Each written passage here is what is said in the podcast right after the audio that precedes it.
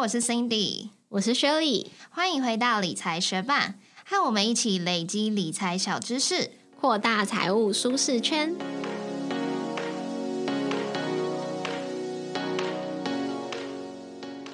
在节目开始之前，我们想先来分享有位学伴微微他在 Instagram 的私讯。他说，从二零二零年底开始决定不当月光族之后，一开始从 Podcast 的热门节目开始找，但是根本有九十九趴都听不懂。那他就开始在 Apple Podcast 搜寻关键字理财，第一眼就被理财学伴的名称吸引了。听了几集之后，心中的声音告诉他：“Yes，这就是我需要的基金 ETF。”股票基本专有名词都是在通勤的时候听，到了办公室就边吃早餐边看文字稿消化吸收。文字稿真的超赞超用心的。认识理财学伴，从零开始滚动我的理财之路。虽然现在还是一个小雪球，但还是很感谢你们产出这么优质的节目。祝 Cindy 跟 Shirley 做节目越做越开心，也配接不完。我在看到微微这则留言的时候，真的觉得超级无敌感人的，而且就马上想起我们那时候做节目的初衷，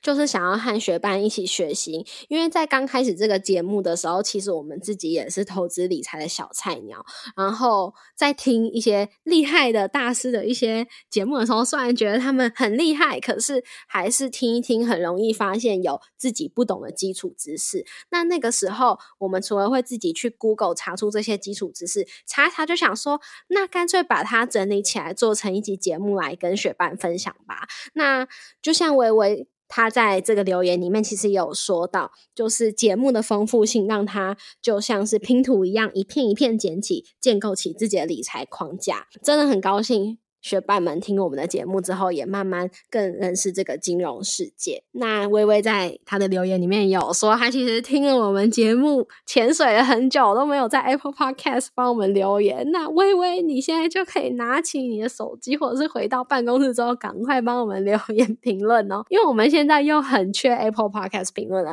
还有其他正在潜水的学伴，也希望你们可以赶快帮忙评论，帮助我们哦。也谢谢你们的收听，节目准备开始喽。当今天有资金需求，有些学伴可能会想到，有房子的话可以增贷，有保险的话可以进行保单借款，或者是也有车贷啊、信贷之类的选择。但如果是手上有股票的人，其实除了卖股以外，也能够借由股票质押取得资金来周转哦。那究竟股票质押借款比例可以到多少？利率如何？有什么注意事项？就一起透过今天这集节目来了解吧。简单来说，股票质押借款就是利用股票作为抵押品来获得贷款。这样一来，不用卖股票也能够取得资金周转哦。一般来说，如果是可以融资融券交易，就是可以信用交易的上市贵公司股票，可以借贷的金额就会是前一个营业日收盘价的六十趴。但如果是不能融资融券交易的股票，就会是前一个营业日收盘价的四十趴。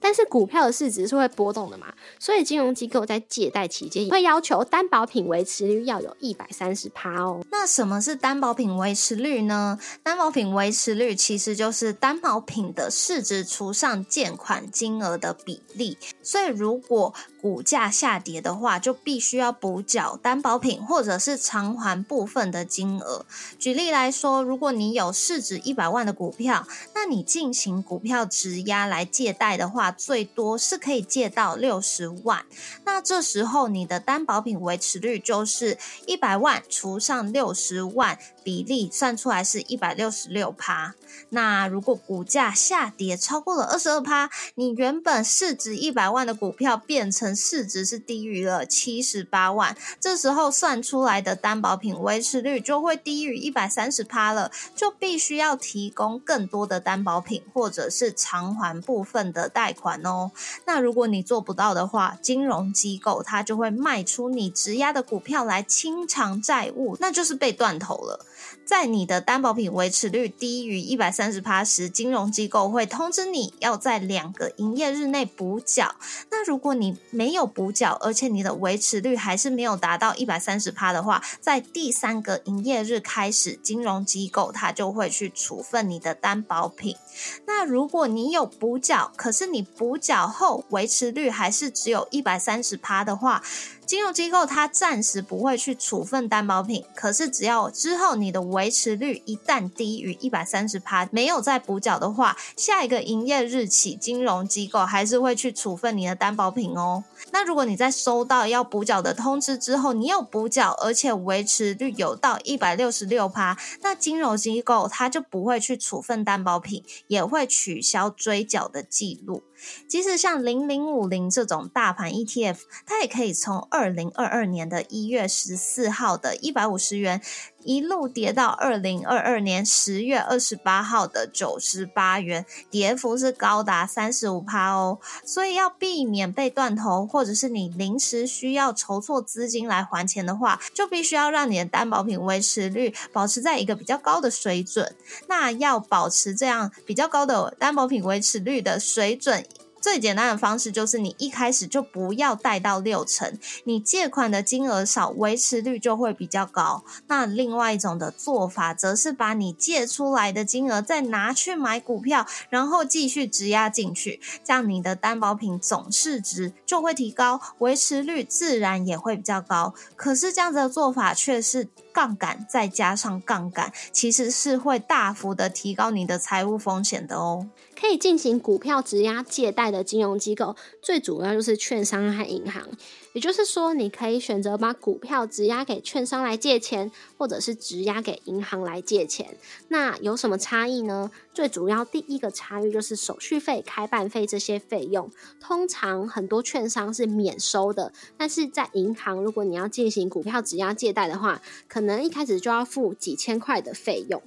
那再来就是利率。通常银行的利率会比券商的利率来得低。以国泰证券来说，目前排告利率是六点四五趴，但是国泰银行如果你要进行股票质押借贷的话，那利率就是二点五七八起。不过这边也要补充一下。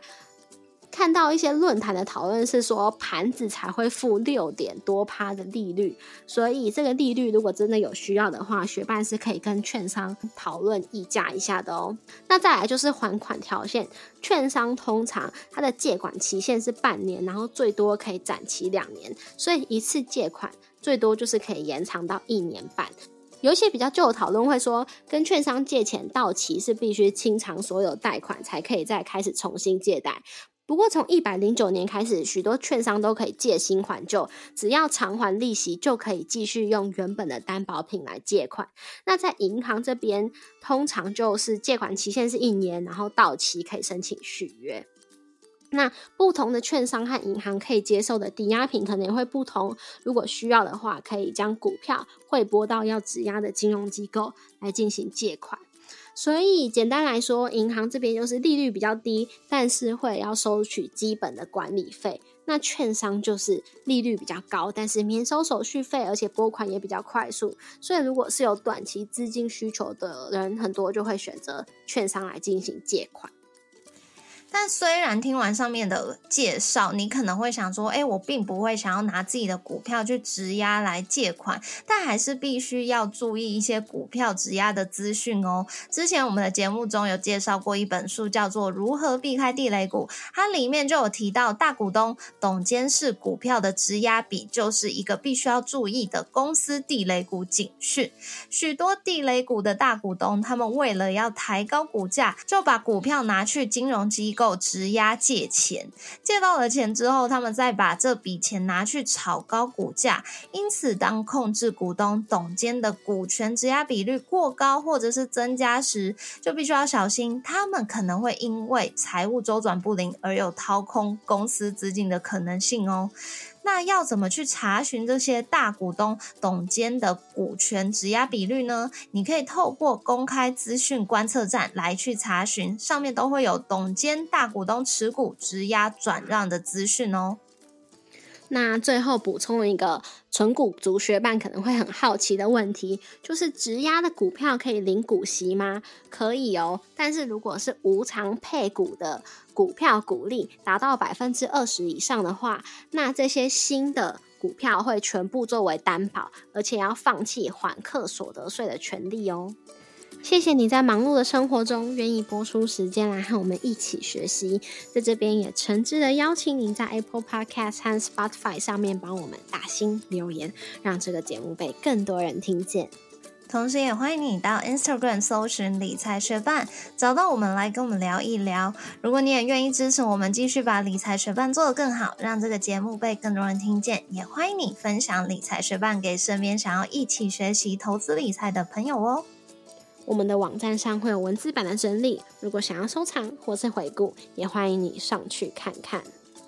网址是 moneymate 点 space 斜线股票质押借款，拼法是 m o n e y m a t e 点 s p a c e 斜线股票质押借款，也可以从节目的简介中找到网址哦。理财学范，我们下次见，拜。你刚从日本玩回来，好玩吗？很好玩。我花了，哎，我其实算是去五天五点五天，因为我第一天的班机是下午接近晚上才到那边，然后呢，呃，最后一天的班机是差不多下午时间的，所以就是其实扣掉班机的时间，大概是五点五天左右。那这五点五天之间，我就有三天整是在滑雪。然后离开滑雪的地方，就只有一天半的时间有观光的时间。可是我真的觉得超好玩。哎，我不晓得大家有没有滑雪过，但是呃，我是滑雪板，就是有点像滑板那样子，然后两只脚必须要绑在上面。对，然后。我之前四年前就有去北海道滑雪，那那时候我去滑雪的时候，我只会很基本的东西。如果有滑雪的学伴们，应该就会知道我在讲什么。有一个呃招式叫做落叶飘，但其实说它招式好像有点太太碰碰碰哦，我忘记台语怎么讲，就是它其实就是一个非常基本的东西。就是大家想象落叶掉下来的时候，会先可能往右飘，往左飘，往右飘，往左飘。然后那个落叶飘的招式，就是我们往下滑的时候，就是会按照有点落叶的那个轨迹去滑。然后我四年前去滑雪的时候，我最多就是只能做到那样子，跟可能有时候可以转一个 C 的这样子的弯。可是我的转弯就是有时候会失败，有时候。啊，才会成功。所以我今年会怎样？失败就是会，就是摔个稀巴烂啊，就会摔到 地板上，会很痛这样子。然后我今年的这个目标就是说，我可以完成一个 S turn。S turn 大家就是想象说，在滑行的时候，你就是画一个字母 S 这样子的一个，会有两个转弯。所以呢，我就想说，今年的目标就是三天内我可以学会这个东西，就已经谢天谢地了。然后呢，之前就有在想要跟大家分享嘛，我有找一个教练，是他是含住宿，然后跟一天的滑雪课程，所以我们到的隔天就立刻去滑雪了。然后那个教练教的超好的，所以我就在不知不觉中，在他前面是先一开始复习很简单的东西，但其实我真的是已经完全忘记了。然后我就在上课前两天吧。还没到日本的时候，我就跟教练说：“教练，我已经完全的忘光了，请多多指教。”然后呢，他就说：“好，我会努力的。”然后呢，我到了那边啊，我就问说：“哎，这个雪鞋怎么穿呐？”他说：“你这样说，我就开始有点担心了，因为我真的是 忘得很很还蛮彻底，我记忆力本来就不好嘛。所以他前面就是复习，帮我复习蛮多基本东西。然后老实说，我也没有做的很好，所以他可能就觉得说：“哦，有可能待会儿我跟我。”男朋友，我们是要分开教的，就是他可能要教我男朋友比较进阶，然后他可能先教我，就是在比较初阶那个。但没想到，就是我们坐了那个缆车上去雪道之后，要滑下来的时候，就必须要两只脚就已经穿好那个，就是就已经要。在雪板上面就定位了，然后呢，没想到就是我的脚都跨上去那个雪板之后，我的肌肉记忆就恢复了，所以我就可以什么正常落月飘干嘛？然后教练就觉得哎还不错嘛，所以他就开始教我们，然后我居然就在不知不觉两个半小时以内，我就学会那个 S turn 了，就已经把我这三天的滑雪目标达成。我就想说哇，真爽！但是。嗯，反正就是还是没有很顺，所以我接下来两三天都有继续练习，而且还另外学会一个叫做 spin 的东西。它基本上就是假设你现在面对的是地板的这个方向，因为滑雪有时候是你脸是面对下面，是面对地板的，但有时候你的脸是面对上面的。然后要有点背着往下滑的，所以那个 spin 的东西就是说，假设我现在脸是面对地板，那我就在往下滑的途中，我要转一圈，就是我会整个人一开始往下看，但是我会往上看之后再回到往下看这个姿势，然后再继续滑行。但如果我一开始要做 spin 之前，我是眼睛是往。山上面的话，就是呢，我就会转了一圈之后，我的脸还是往上看，然后就是这样子叫做 spin。所以我还学会了这个，我觉得好像是很高超的技能，但是我不知道，一看就是对于初学者是一个很高超的技能，我就觉得哦，真是很满足。背对往下滑，感觉好可怕。对啊，所以我觉得那个就是还蛮需要练习的，因为你。背对跟你正面往下的时候是两个重心要放在不同的地方，所以，呃，一个是大腿会酸，一个是小腿会酸，就差蛮多。那雪季大概会维持到什么时候啊？呃，通常，呃，十二月开始，然后大概雪会下到三月初、三月中之类的，看你在哪里。那但是它那个。雪季结束之前再去一次吗？应该不会。可是呢，他们 就算三月没有在下雪之后，你那些呃下就是剩下来的雪，它还是可以维持，所以甚至可以滑到五月。这是我之前不知道，是我去那边，然后教练告诉我的。哎，那那些滑雪教练啊，在不能滑雪的时候，他们都在做什么？哦，我这次去住那个民宿，里面就超多滑雪教练，所以很多人都是，呃，冬天当滑雪教练，夏天当潜水教练，我就觉得也蛮好的。而且他们是常常在日本的人，所以他们冬天就是在日本，呃，那个叫什么本岛教滑雪，然后夏天他们会去冲绳教潜水，我就觉得哦，也蛮就是蛮蛮棒的安排。那那个，你不是有一天半还是两天的观光行程吗？好玩吗？嗯，哦，就是我们我原本是预留一天，然后就是回去东京住一晚，然后再回家嘛。但是呢，后来就是我忘记有没有在节目上提到，就是我有。日本分公司的老板，他有温泉饭店，他有三间。然后呢，在某一次饭局，我认识那个日本老板之后，日本老板就是很盛情的邀约我去住他的温泉饭店，就是招待我免费，请我吃什么晚餐这样之类的。然后我就想说，他是在说真的吗？然后当天就是我的台湾老板也在，然后我的台湾老板就说他是说真的，而且他没有看过他邀请别人，所以他就说我很。幸运什么之类的，然后我就说我是真的有要去日本呢，所以呢我们就开始讨论。对啊，而且我是在呃，我我那时候是刚好我根本还没有决定我东京的住宿，然后呢我正差不多要决定的前一两天，就是刚好遇到那个饭局，认识日本老板，所以呢我就告诉他我是真的要去日本哎，然后我就说几号到几号啊，然后我就说我觉得好像可以去。然后呢，我就真的安排去了。所以，嗯，他的那个温泉饭店是在伊豆，我就从我滑雪的地方叫做白马，就是搭新干线啊，反正搭巴士啊，这样转转转转转转到伊豆是非常远的一个距离，所以我花了好像五个 五个小时吧才到伊豆。但是那个饭店就是，我觉得。我觉得我没有住过那么大的房间，那个房间真的超级大，就是大到我会迷路的那一种。哎，它是每一个房间都这么大，还是它又给你里面很高级的一个房间？它每个房间不一样大，然后他给我是第二大的房间。然后因为我那时候他就跟我介绍他温泉饭店的时候，我就上网开始查资料嘛，然后我就说哦，这个房间很漂亮哎，然后他就说那是我的房间。就是他本人 的，所以他没有给我他本人的那种最高级的房型，但是他给我就是第二厉害的房型。然后我觉得他有给我就是第二厉害那种房型最好的景观，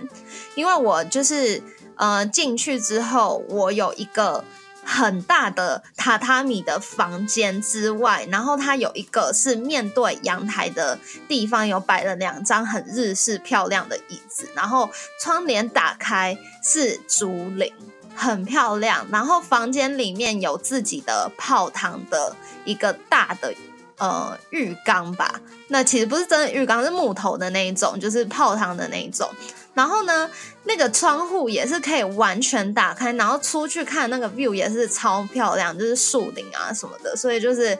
很美，然后我觉得很爽。然后我觉得我人生中没有住过这么大的房间。哦，我有去那个伊豆，它那边有一个可以看到富士山的全景公园，所以它就是搭缆车上去的路上就可以看富士山。但其实我就是我不是。有点类似，反正我不是花了很久的时间才到移动嘛。可是我在那个去